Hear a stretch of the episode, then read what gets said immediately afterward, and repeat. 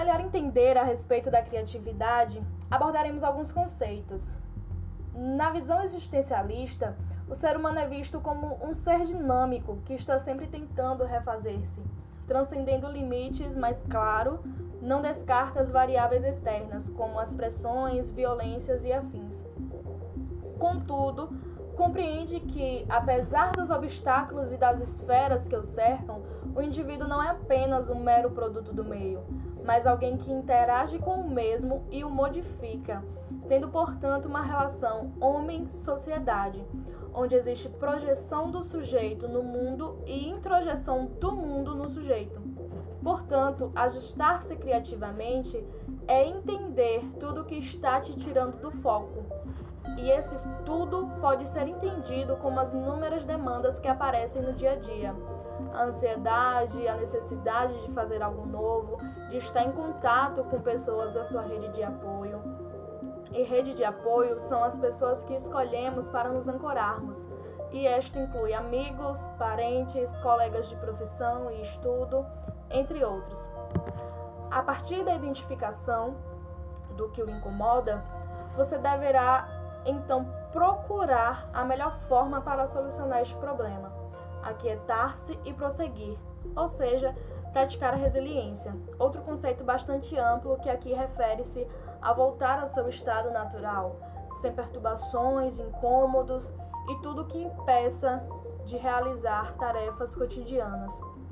Tendo sanado a preocupação, fica então a aprendizagem. Caso haja novamente um incômodo igual ou parecido, você, estudante, já tem o conhecimento prévio do que precisa fazer e o fará com rapidez, afinal, ninguém gosta de estar fora dos eixos. Por estarmos em constante processo de mudança nas mais vastas áreas da vida, o ser humano às vezes tem dificuldade de se autorregular e por isso Traremos aqui exemplos muito básicos e práticos com a finalidade de auxiliar você, jovem e adolescente, nesse constante devir.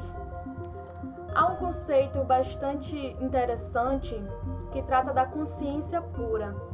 E este nos diz que devemos viver as experiências em sua totalidade, rejeitando a associação livre a outras experiências já vividas e conectando-se inteiramente com o que está fazendo. Portanto, para te auxiliar, propomos que faça uma pequena lista compostas com no mínimo cinco itens, com coisas que você nunca fez na vida, mas gostaria. Pode ser coisas simples, tal como experimentar um tipo de comida, aprender algum idioma, fazer uma viagem. E durante a realização das tarefas, Pense em como elas estão sendo para você, qual o significado que ela traz, ou seja, o que representa para você. Tente ainda dar atenção ao sentimento que é proporcionado ao fazê-las.